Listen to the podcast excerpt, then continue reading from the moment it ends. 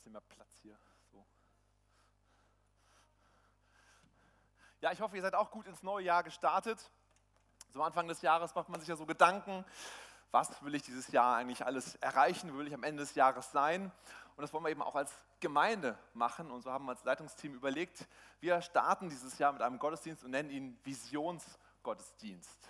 Vision. Vielleicht kennt ihr diesen Satz, eine Vision ist ein Bild der Zukunft, das Begeisterung auslöst. Bill Heibels hat den Satz mal gesagt und ich finde, er klingt so gut. Als ich ihn das erste Mal gehört habe, dachte ich, wow, das ist so gut. Ein Bild der Zukunft, das Begeisterung auslöst. Damals habe ich Jugendarbeit gemacht in der Ele Munzburg und ich dachte, okay, wir müssen sofort anfangen, eine Vision auszudenken. Wir haben uns eine Vision ausgedacht, sind in die Jugend rein, haben das im Jugendgottesdienst vorgestellt und so richtig begeistert waren die Jugendlichen irgendwie nicht. Es war alles so entspannt, chillig, wird man heute sagen. Ja. Was, was, was ist denn da los? Vielleicht muss die Vision noch ein bisschen intensiver sein, ein bisschen größer, ein bisschen spannender. Haben wir das reingebracht? Und dann kam mit der Feedback, ich habe Angst bekommen bei dieser Vision. Ich dachte, oh Mann, ja, die Vision ist ein Bild der Zukunft, das Begeisterung auslöst. Ich glaube, wenn Vision nur positiv ist, dann ist es eigentlich zu kurz gegriffen. Ist es nicht auch so eine Vision, die von Gott gegeben ist, sollte natürlich Begeisterung auslösen, ja. Aber es sollte uns vielleicht auch auf die Knie bringen und sagen, das kriegen wir gar nicht selber hin. Das ist eigentlich zu groß, um irgendwie das zu schaffen, aber Gott hat hier was vorbereitet und darauf möchten wir hinkommen. So. Viele Berichte aus der Bibel machen genau das deutlich. Gott gibt eine Vision und erst sind die Menschen begeistert und dann merken sie, oh, so einfach ist das gar nicht. Eine Geschichte möchte ich reingucken heute. Das Volk Israel steckt in der Gefangenschaft in Ägypten.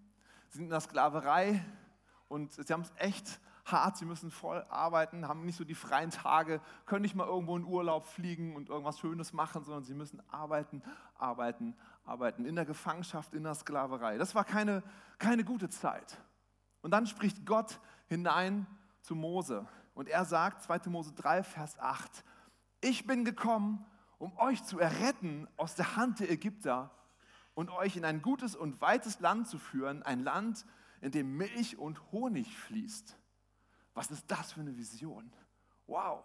Stell dir vor, du bist in der Gefangenschaft, in der Sklaverei und dann kommt Gott und spricht dir das rein. Bam! Ja, das ist echt krass. Was für eine Vision. Und ich glaube, sie waren begeistert. Sie meinten, wow, heftig gut. Und dann fängt man darüber an nachzudenken. Das Volk Israel ist wahrscheinlich in der Zeit schon auf zwei Millionen Menschen angewachsen. Zwei Millionen Menschen sollen aus einem Land herausziehen, wo sie eigentlich in Sklaverei sind. Und wie kriegt man überhaupt zwei Millionen Menschen bewegt? Ja, also wie geht das überhaupt mit dem Essen alleine? Wie werden die verpflegt? Wie, wie ist das mit, ähm, mit der Kommunikation? Ja, wie kriegt man das hin, dass alle irgendwie losgehen? Wie kriegt man sie überhaupt aus der Gefangenschaft heraus? Wie soll das alles funktionieren? Und so merkt man, oh, da sind schon Herausforderungen dabei. Aber mit Gottes Hilfe schaffen sie das Unglaubliche, der Auszug aus Ägypten. Aber das war ja noch nicht alles von der Vision. Der zweite Teil sollte kommen, der Einzug in das verheißene Land, ein Land, wo Milch und Honig fließt. Wow, das klingt echt gut. Ja, und jetzt stehen sie vor dem Land und es war leider nicht so, dass das Land so eine Welcome-Culture hatte. Kommt zu uns hinein, nehmt uns ein, wir sind für euch bereit, wir werden freiwillig aus dem Land gehen und ihr könnt dieses schöne Land haben. So war es natürlich nicht, obwohl es ja die Vision Gottes eigentlich war. Nein, sie mussten es irgendwie erstmal erobern.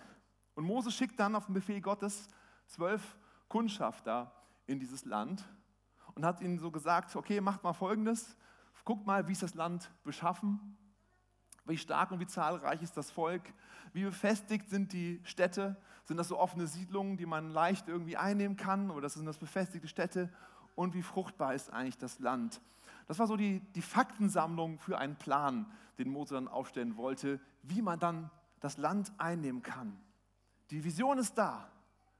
Der nächste Schritt kommt jetzt und Mose setzt sich hin und überlegt. Er macht einen Plan, wie man diese Vision erfüllen kann. Interessant, Gott gibt eine Vision und trotzdem brauchen wir irgendwie einen Plan, wie wir diese Vision umsetzen können. Dass nicht einfach Gott gibt und uh, irgendwie passiert es, sondern Mose macht einen Plan. Und ähm, ich glaube, das war spannend, darüber nachzudenken, was wird jetzt passieren, wenn sie zurückkommen? Ja, das Land, wo Milch und Honig fließt. Was werden die zwölf Leute berichten? Wie, wie werden die aussehen? Wie werden sie begeistert sein? Und sie kommen zurück und in der Bibel steht, sie tragen eine Weintraube, die so groß ist, dass man sie nicht alleine tragen kann. Ja? So, boah, ungefähr so muss es ausgewesen, äh, ausgesehen haben. Das macht ähm, Freude, oder?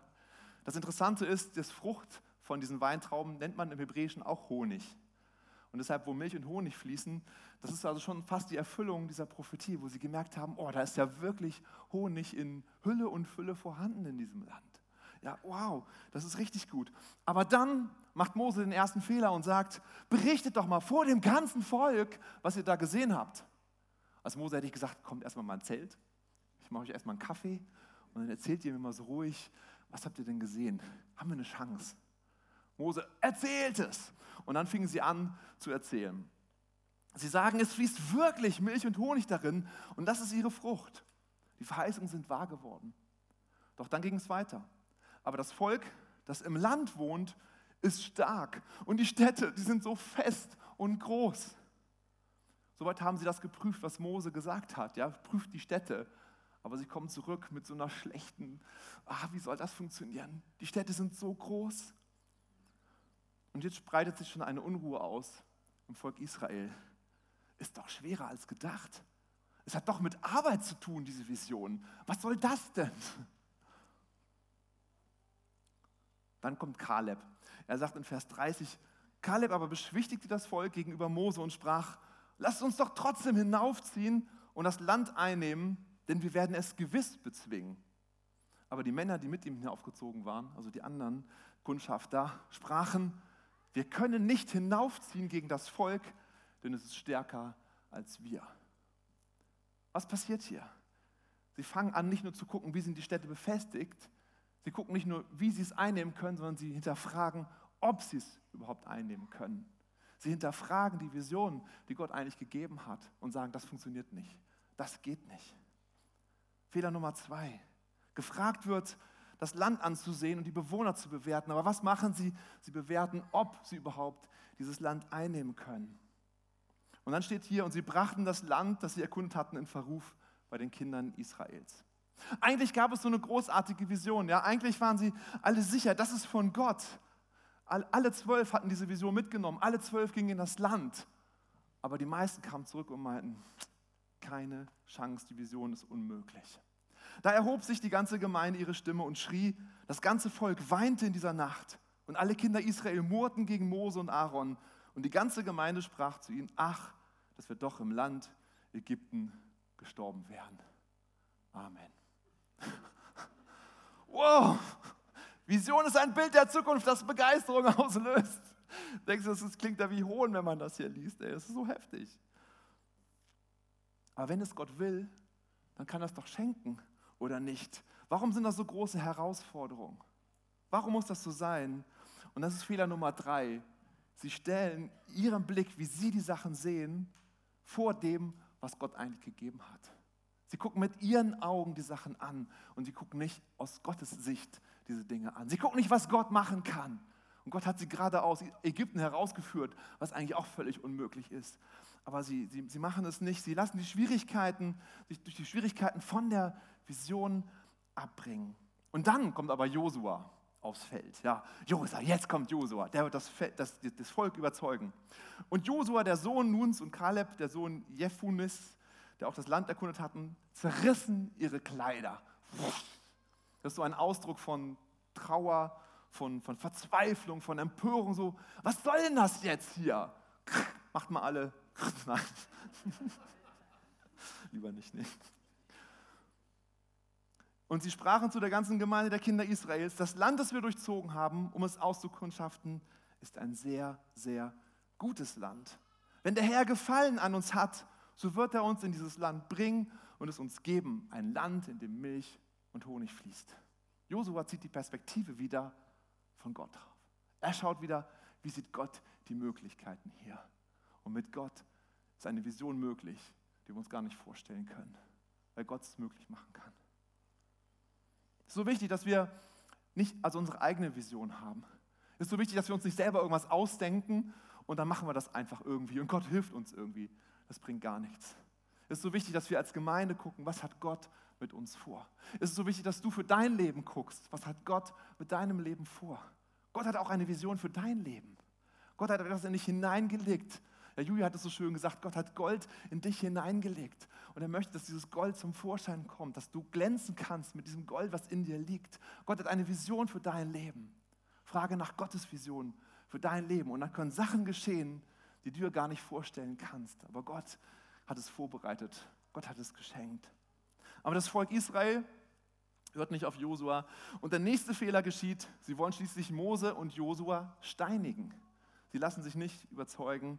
Hätte Gott nicht eingegriffen, wäre das hier das Ende gewesen von Mose und Josua. Was können wir daraus lernen? Erstens finde ich, eine Vision soll von Gott gegeben sein. Dann zweitens, auch wenn es eine Vision von Gott ist, kann es zu Schwierigkeiten kommen. Das heißt nicht, wenn Gott dir eine Vision gegeben hat, alles läuft ganz easy. Ja, nur chillen, alles ist super. Nein, es kommen auch Herausforderungen. Vielleicht möchte Gott, dass wir uns in diesen Herausforderungen auch bewähren. Das dritte ist, eine von Gott gegebene Vision kann schließlich auch zu einem Konflikt werden. Und zwar, wenn wir eben aus der menschlichen Sicht die Dinge bewerten. Und das vierte ist, es waren zwölf Kundschafter. Zehn Kundschafter haben, also alle haben das Gleiche gesehen, alle hatten die gleiche Vision. Zehn kommen zurück und sagen, wir haben keine Chance. Zwei haben gesagt, lass uns das Land einnehmen. Also Demokratie hätte hier nicht funktioniert. Gefährlich, gefährlich vielleicht, was ich sage, ja. Ich würde es so formulieren, ja, lass uns nicht immer auf die lautesten Stimmen hören. Nicht immer die lautesten Stimmen haben recht, sondern lass uns auf die hören, wo wir wirklich glauben, das ist Gott, der durch sie durchredet. Das ist doch das Wichtige, ja, auch bei Visionen. Vielleicht hast du dich jetzt gefragt, was denn jetzt unsere Vision als Elem Harburg? Und wenn man so jetzt darüber spricht, dann muss man schon ein bisschen Mut haben, über Vision zu sprechen, weil das echt, da, da steckt Musik drin in dem Thema Vision. Ähm, und es soll ja auch eine von Gott gegebene Vision sein. Wie können wir sicher sein, dass es eine Vision ist, die Gott uns gibt? Ich glaube, wenn wir in die Bibel schauen und gucken, was die Bibel uns sagt, was wir tun sollen, weil das ist Gottes Wort. Wir merken, da ist eine Einheit im Leitungsteam. Wir haben im erweiterten Leiterkreis darüber gesprochen und merken, ja, da stehen wir zusammen. Viele andere ähm, Gemeinden nehmen auch so diesen, diesen Vers, über den ich gleich sprechen werde, heraus und nehmen ihn als, als Grundlage für eine Vision. Wir wollen einen Vers als Grundlage nehmen und diese, diese Vision und Prophetie, die da ausgesprochen wurde, war damals fürs Volk Israel bestimmt. Das war viele Jahre später, als sie schließlich hinterher das Israelreich äh, gegründet hatten. Aber dann gab es auch wieder Ärger. Das Nordreich wurde dann, äh, das wurde geteilt, Israel. Das Nordreich wurde von den Assyrern deportiert. Das Südreich wurde dann von den Babylonern eingenommen unter dem König Nebukadnezar. Und das Land war also völlig zerspalten.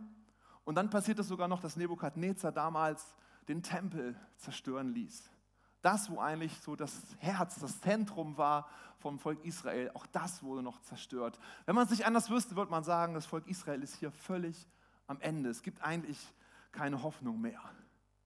Manchmal fühlt es sich, glaube ich, für uns Christen auch so an. Eigentlich ist Deutschland auf christlichen Werten aufgebaut. Eigentlich könnte man sagen, es ist ein christliches Land, in dem wir leben. Aber wenn wir merken, wenn wir unsere, unsere ähm, Werte nach außen hin stark vertreten würden, haben wir immer wieder Schwierigkeiten. Wir merken immer, wie, wie alles so zerfließt und alles irgendwie, alle Religionen zusammenkommen und es gar nicht mehr so eine Klarheit gibt, wie wir, wenn wir manche Aussagen treffen würden, wirklich Ärger bekommen, wenn wir mit manchen Menschen darüber sprechen. Wir merken, oh, eigentlich geht es uns fast ähnlich. Was können wir tun? Uns zurückziehen, verzweifeln? In dieser Situation bekommt der Prophet damals, der Prophet Jeremia, das Wort Gottes. Und das dürfen wir auch für uns anwenden. Er sagt in Jeremia 29, Vers 7, suchet der Stadt Bestes, dahin ich euch habe weggeführt lassen, und betet für sie zum Herrn. Denn wenn ihr es wohl geht, so geht es auch euch wohl. Wir sollen das Beste suchen für unsere Stadt. Suchet der Stadt Bestes. Andere Übersetzungen schreiben hier, suchtet den Frieden der Stadt. Was ist denn das Beste? Was steht da wohl für ein hebräisches Wort hinter? Was denkt ihr? Das Beste. Ja, ich höre es schon, manche sagen es, Shalom. Suche das, den Shalom deiner Stadt. Und Shalom ist ein Wort, wenn, wenn man es als Frieden übersetzt, ist es viel zu wenig. Shalom ist ein, ein gigantisches, großes Wort, ja, den Frieden, das Beste, das Gute, die, die Ruhe, die Ausgeglichenheit, äh, vielleicht auch das, das Gutgehen, alles ist in diesem drin. Und deshalb sagt Luther, suche das Beste der Stadt, suche den Shalom in deiner Stadt. Das ist ein Wegdrehen von unseren Bedürfnissen vielleicht. Das ist ein Wegdrehen von dem, was mich vielleicht gerade beschäftigt und ein Hindrehen zur Stadt und zu sagen, ich will gucken, was ist denn das Beste eigentlich in der Stadt. Das Zweite, was Jeremia hier sagt, ist, wir sollen für sie beten. Wir sollen für die Stadt beten. Ja, wir treffen uns immer dienstags und donnerstags zum Gebet. Da ist das manchmal auch Thema, für die Stadt zu beten. Auch sonst, wenn wir beten, beten wir manchmal für die Stadt. Aber eigentlich ist es, glaube ich, noch, noch viel zu wenig vielleicht. Aber unser Gebet hat eine Auswirkung. Na toll. Jetzt sind wir also in schwieriger Zeit als Nachfolger Jesu. Und ich sage Jens Martin, suchet der Stadt Bestes und betet. Und was ist mit mir? Was habe ich jetzt davon? Ich muss da auch irgendwie jemanden haben, der sich um mich kümmert. Ich muss gucken, dass es mir irgendwie auch gut geht. Und das Genialste an diesem Vers ist das Ende. Da steht dann, dann wird es auch euch gut gehen, wenn ihr das macht. Und das gleiche Prinzip lesen wir auch bei Jesus. Matthäus 6, Vers 33. Trachtet zuerst nach dem Reich Gottes und dann wird euch Gott alles geben, was ihr braucht. Das ist das Prinzip Gottes. Wir gucken, wir suchen das Beste der Stadt, wir beten für sie, dann wird es ihr gut gehen und dann wird es auch uns gut gehen. Wir haben in unserem Leitungsteam darüber gesprochen und ja auch mal weiter einen Leiterkreis, das sind so die ganzen Bereichsleiter hier aus der Gemeinde. Äh, wie kann man das formulieren? Wie kann man das irgendwie in einen Satz packen, der, der nochmal ein bisschen moderner vielleicht ist, der noch mehr auch Menschen versteht, die kirchenfern sind? Und wir sind auch noch lange nicht fertig. Ich möchte gerne euer Feedback haben, wenn ihr irgendwie noch Ideen habt und Gedanken, wie man das noch griffiger formulieren kann. Und wir haben erstmal einen Satz formuliert und da kommen noch weitere Sätze hinterher, die sind noch nicht so fertig. Deshalb kann ich sie noch nicht präsentieren heute. Aber diesen einen Satz möchte ich schon mal sagen, der eigentlich das, unsere Leidenschaft ausdrückt. Und das ist, durch unsere Kirche wird Harburg zu einem besseren Ort. Durch unsere Kirche wird Harburg zu einem besseren Ort. Das ist das, was uns bewegt als Leitungsteam. Das ist das, was uns als erweiterter Leiterkreis bewegt. Und mein Herzenswunsch ist, dass es uns als Gemeinde bewegt. Es macht einen Unterschied, ob wir hier in diesem Ort sind oder nicht. Harburg merkt was davon, dass wir hier Gottesdienst feiern, dass wir uns hier treffen, weil wir nicht nur hier Gottesdienst feiern, sondern weil es Auswirkungen haben wird in die Stadt hinein. Durch unsere Kirche wird Harburg zu einem besseren Ort. Eine Vision, die mich begeistert, die mich motiviert, aber auch eine Vision, die mich herausfordert, muss ich sagen. Ja, man könnte auch nachdenken, wie sollen wir als, wie viel sind wir jetzt hier, 150 Leute, wie sollen wir Harburg verändern können? Wie sollen wir Harburg verbessern können? Und das bringt uns auf die Knie und wir können sagen, Herr, du kannst es tun. Du kannst es tun. Du hast es geschafft, durch zwölf Jünger die ganze Welt zu verändern. Und so kannst du uns helfen, dass wir einen Unterschied machen in Harburg.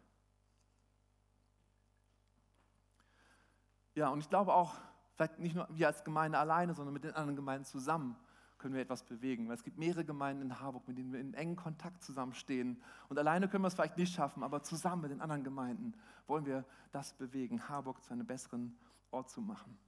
Vielleicht denkst du dir jetzt so, wie soll das funktionieren? Wie sollen wir es als Gemeinde wirklich bewegen? Ich möchte euch noch zwei Geschichten erzählen, wo man merkt, Gott ist da schon am Wirken in diese Richtung. Das eine ist, wir haben 2019 am Anfang des Jahres als Leitungsteam uns zusammengesetzt, haben gebetet und Gott gefragt, was hast du konkret vor mit der Gemeinde, mit Harburg in fünf bis sieben Jahren?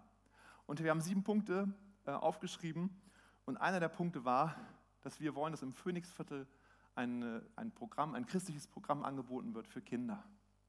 Und wir hatten schon damals Gespräche geführt mit der Arche, das war aber noch ganz offen und ganz unklar. Die haben nur gesagt, wir wollen irgendwie nach Harburg. Und wir dachten, wow, das ist cool. Und dann haben wir das aber so empfangen irgendwie oder gemerkt, so wir wollen fürs Phoenixviertel, dass da was passiert, dass da für die Kinder was angeboten wird, weil das Phoenixviertel ist einer der schlimmsten Stadtteile in Hamburg überhaupt. Und dann ähm, haben wir uns mal zum Gebet getroffen mit allen möglichen Geleitern und Gemeinden aus, aus Harburg. Und es kam gar nicht so von uns, sondern von der gesamten Leuten kam das Herzensanliegen, ähm, als dann auch der von der Eiche mit dabei war, zu sagen, hey, lass uns doch aufs Phoenixviertel konzentrieren, da ist die Not so groß. Und hat der Leiter das mit in die Arche hineingenommen. Diese Kinderarche, vielleicht kennt ihr sie, habt ihr schon von gehört. Die bieten eben genau sowas an. Ein Ort, wo Kinder immer hinkommen können, wo sie immer betreut werden und wo Menschen da sind, die Beziehungen aufbauen. Und er hat das mitgenommen und sie haben darüber nachgedacht und haben gesagt, ja, das könnte wirklich was sein, im Phoenixviertel was zu starten. Und dann ähm, haben sie gesagt, okay, wir müssen auch gucken, wo könnten wir das überhaupt veranstalten, wo könnten wir damit starten, in welchem Gebäude, wann soll es überhaupt sein, wie soll es mit Geld aussehen. Ja? Denkt man, oh, das wird alles noch ewig dauern. Und dann haben wir einen Gebetsspaziergang gemacht, wir haben uns die Gemeinden angeguckt und der Tobias meinte, hier die Maritstraße, die Methodisten, das könnte passen. Die Gebäude sind eigentlich richtig gut dafür. Okay, da muss die Gemeinde natürlich dazu stimmen. Ja? Stellt euch vor, jeden Tag sind Kinder da. Alle Räume sind belegt, überall ist, ist, ist Party von Kindern. So. Du kommst am Sonntag und musst wahrscheinlich erstmal alles wieder aufräumen. Willst du das als Gemeinde überhaupt mitmachen? Die Gemeinde hat sich dann zurückgezogen auf eine Gemeindefreizeit, haben auch darüber gesprochen, haben Gott gefragt und dann haben sie eine geheime Abstimmung gemacht. Sie wollten wirklich, dass alle ehrlich antworten, haben eine geheime Abstimmung gemacht. Wie viel Prozent der Leute, die jetzt hier auf dieser Gemeindefreizeit waren, das waren fast alle dabei, sind dafür, dass diese Kinderarche bei Ihnen in den Räumlichkeiten im Phoenixviertel stattfinden kann? Über 96 Prozent haben Ja gesagt. Das ist doch krass, oder? Oder kriege ich echt Gänsehaut, wenn ich das höre? Ja?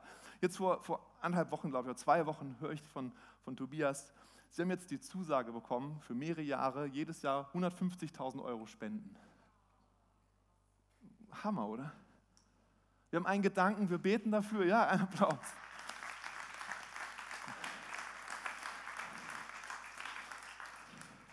Wir, wir, haben einen Gedanken, wir beten dafür und, und irgendwie passiert das, ohne dass wir groß irgendwie was machen. Aber ich glaube, es ist wichtig, dass wir dies im Herzen tragen. Wir haben die Möglichkeit mit Gott, Gott hat die Möglichkeit, Harburg zu einem besseren Ort zu machen. Dadurch, dass wir beten, dadurch, dass wir hier sind, dadurch, dass wir Sachen machen. Habt ihr noch Zeit für eine andere Geschichte?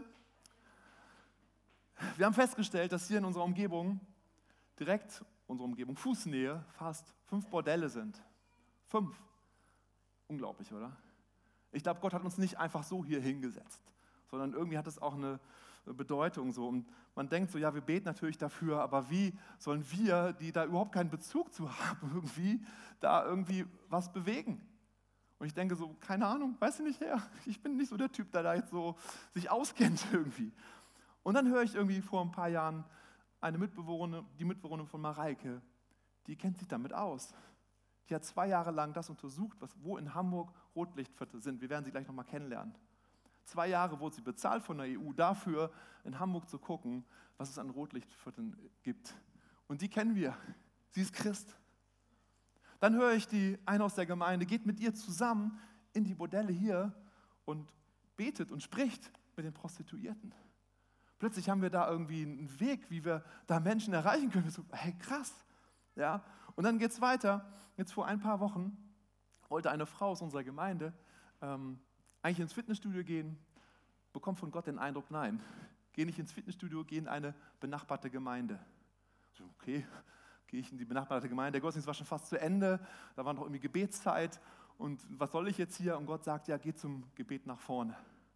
Und dann stand ein Mann vorne, für den wurde gebetet und es wurde lange und länger und irgendwie hat sie noch schon Gespräche geführt und so. Aber dann ist sie doch nochmal zu dem hin, zu dem Beter und er sagte, ja, dieser Mann ist irgendwie von der anderen Seite und tut mir leid, dass es so alles so lange gedauert hat. Und sie, und sie irgendwie, hä, komisch, andere Seite, was soll das jetzt? Eigentlich ist es doch gut, wenn wir dafür beten und irgendwie war das alles ein bisschen komisch. Ja. Aber auf jeden Fall ähm, haben sie dann gebetet, alles ist gut.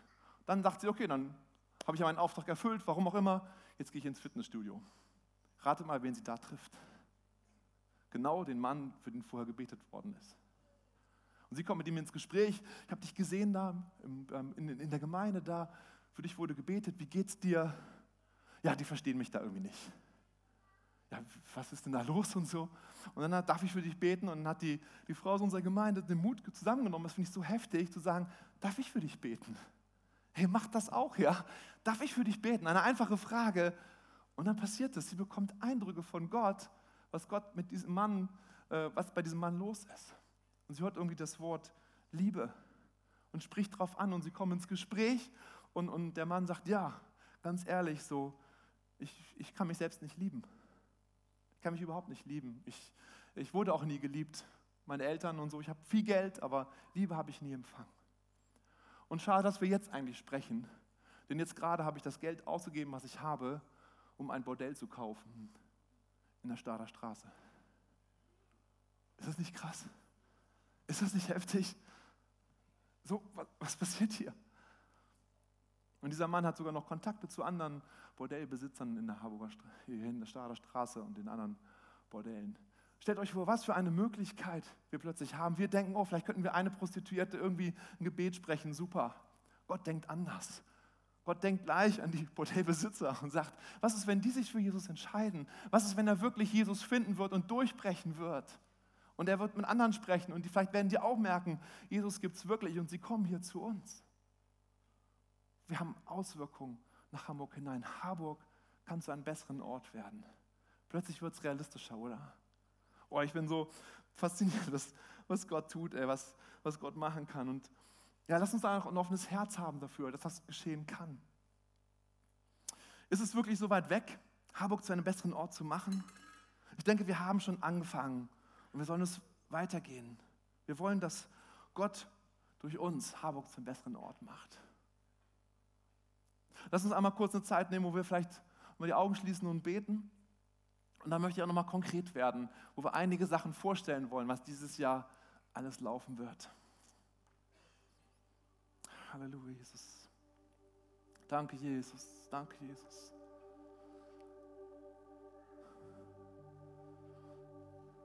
Halleluja, Jesus. Ich möchte nochmal dich ermutigen, darüber nachzudenken. Es gab hier zwölf Kundschafter. Zehn haben gesagt, das geht sowieso nicht. Das klappt nicht. Das ist zu heftig. Zwei haben gesagt, wir können das schaffen mit Gottes Hilfe. Ich möchte jeden Einzelnen ermutigen, hier darüber nachzudenken, wozu du gehören möchtest. Du kannst dich entscheiden zu sagen, es macht doch sowieso alles keinen Sinn, was wir Gott schon bewegen. Oder wir können sagen, Herr, ich weiß nicht, wie es laufen soll, aber du kannst Veränderung bringen. Du kannst durch diese Gemeinde hier durch die anderen Gemeinden in Harburg Veränderung bringen und das Beste suchen für die Stadt hier.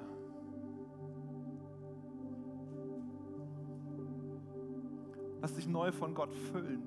Lass dich neu von Gott begeistern, dass er in dich hinein Gaben gelegt hat.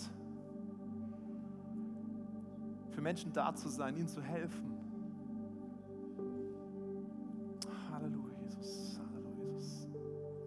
Beten wirklich, dass du jetzt zu uns sprichst, Herr. Dass du unser Unglauben wegnimmst und mehr von deiner Perspektive schenkst, Herr. Wie Josua es gesehen hat, Herr. Er hat gesehen, wo es eigentlich gar nichts zu sehen gibt, hat er gesehen, wie du die Sachen siehst, Herr. Bitte erhebe unseren Blick, dass wir gucken können, so ein bisschen erkennen können, was hast du für Möglichkeiten, Herr. Wie kannst du uns gebrauchen, Herr? Wie kannst du uns einsetzen, Herr, um unser Umfeld zu verändern, Herr? Halleluja, Jesus. Danke, Jesus. Danke, Jesus. Und danke, Herr, dass du ein liebender Gott bist.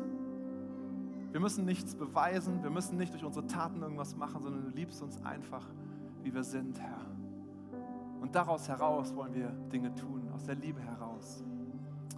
In Jesu Namen. Amen.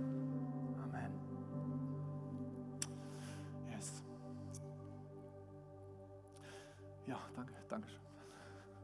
Wie können wir uns praktisch darauf vorbereiten, habe ich, ähm, haben wir uns überlegt, wie können, wir das, wie können wir wirklich der Stadt dienen? Wie kann durch uns Harburg zum besseren Ort werden? Es fängt mit uns an. Es fängt mit uns an. Es fängt mit dir an. Es fängt mit mir an. Und ähm, Gott hat mir seit einigen Monaten ein, Her ein Thema aufs Herz gelegt. Das Thema heißt Jüngerschaft. Und ähm, ich finde das Wort so ein bisschen schwierig. Ja? Das ist nicht so ein Wort, was wir jeden Tag benutzen. Hey, bist du eigentlich schon jünger? Hey, lebst du in Jüngerschaft? So, hey, was willst du eigentlich? So ähm, ein schwieriges Wort. Ich habe ganz viele Bücher dazu gelesen. Ich habe mit Pastoren darüber gesprochen, über dieses Wort Jüngerschaft. Und ich habe vieles neu begriffen und gemerkt, das ist ein Thema, was uns bewegen sollte. Jüngerschaft bedeutet, Jesus mehr und mehr nachzufolgen. Und mir ist eins klar geworden, ihm ähnlicher zu werden, ist nicht eine Sache, die einmal passiert, sondern es ist ein Prozess. Lass uns mal kurz hier äh, anschauen, wie das aussieht. Ja, Jüngerschaft ist ein Prozess. Und das Krasse ist, es fängt eigentlich, bevor man Jesus kennengelernt hat, fängt Jüngerschaft schon an. Schon da kannst du jemanden an die Hand nehmen und sagen, ich erzähle dir einfach, wie Jesus ist. Selbst wenn du nicht an ihn glaubst, aber seine Methoden, seine Art, wie er mit Menschen umgegangen ist, das kann dich auch inspirieren, auch wenn du gar nicht Christ bist, auch wenn du gar nicht an ihn glaubst. Und da fängt eigentlich schon Jüngerschaft an. Ein ganz neuer Gedanke für mich. Und dann geht es weiter, ja. Dann entdeckt man Jesus, man kehrt um, man erlebt so Bekehrung, aber man braucht Begleitung. Dann erleben wir oft Bekehrung, wir erleben das, ja, aber was wir dann vergessen ist, wie geht es mit den Menschen eigentlich weiter? Was sind seine nächsten Schritte? Können wir ihn an die Hand nehmen? Und da sind wir, glaube ich, nicht so gut. Da können wir, glaube ich, viel besser werden. Menschen an die Hand zu nehmen und zu sehen, dass sie heranreifen, dass sie geistliche Kinder werden, dass sie geistliche Erwachsene werden und dass sie selber geistliche Eltern werden. Ich habe viel darüber nachgedacht, was ist das Ziel von Jüngerschaft? Das Ziel ist, dass wir geistliche Väter und Mütter werden. Dass du jemanden an die Hand nehmen kannst und sagen kannst, so, hey, ich helfe dir mit Jesus unterwegs zu sein. Julia hat das letzte Mal so schön erzählt, als sie hier gepredigt hatte, wie sie einen an die Hand genommen hat und wie sie selber einen an die, an, wieder an die Hand genommen hat. Ja? Das ist genau das, das Ziel von Jüngerschaft. Und irgendwann werden wir geistliche Großeltern und wir helfen anderen Leuten, wiederum anderen Leuten zu helfen. Das ist Jüngerschaft. Da werden wir uns äh, dieses Jahr ähm, auch mit beschäftigen, in dieses Thema hineinsteigen.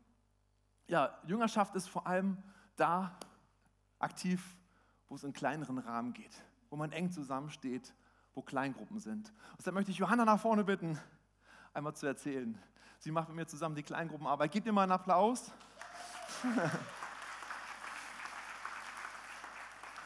Es ist stark, mit dir zusammenzuarbeiten und äh, ich bin gespannt, ich weiß es eigentlich schon, aber trotzdem freue ich mich gespannt auf das, was du erzählen wirst. Dankeschön. Ähm, ja, genau. Ich darf mit jetzt Martin zusammen die ähm, Kleingruppenarbeit hier bei uns in der Gemeinde leiten. Und im Oktober letzten Jahres ähm, hatten Jens Martin und ich uns zusammengesetzt und haben einfach geguckt mal, ähm, wie sieht es eigentlich gerade aus bei uns in den Kleingruppen? Wie, ähm, ja, was, was ist gerade los? Und ähm, auch geguckt, wo will Gott eigentlich mit uns, äh, mit unseren Kleingruppen hin? Und wie kann man das dann umsetzen? Ähm, genau. Wir haben erstmal so einen Realitätscheck gemacht und geguckt, wie sieht es gerade aus mit unseren Kleingruppen. Und da haben wir festgestellt, dass sich einfach zurzeit ähm, 59 Menschen in fünf verschiedenen Kleingruppen nur treffen. Ähm, und das bei 142 Mitgliedern. Das hat mich sehr erschreckt, ehrlich gesagt. Und ich glaube, Jens Martin hat das auch erschreckt ähm, dass das tatsächlich nur so wenige Menschen ähm, sind, ähm, also von unseren Mitgliedern, zumindest die ähm, in Kleingruppen hier in unserer Gemeinde.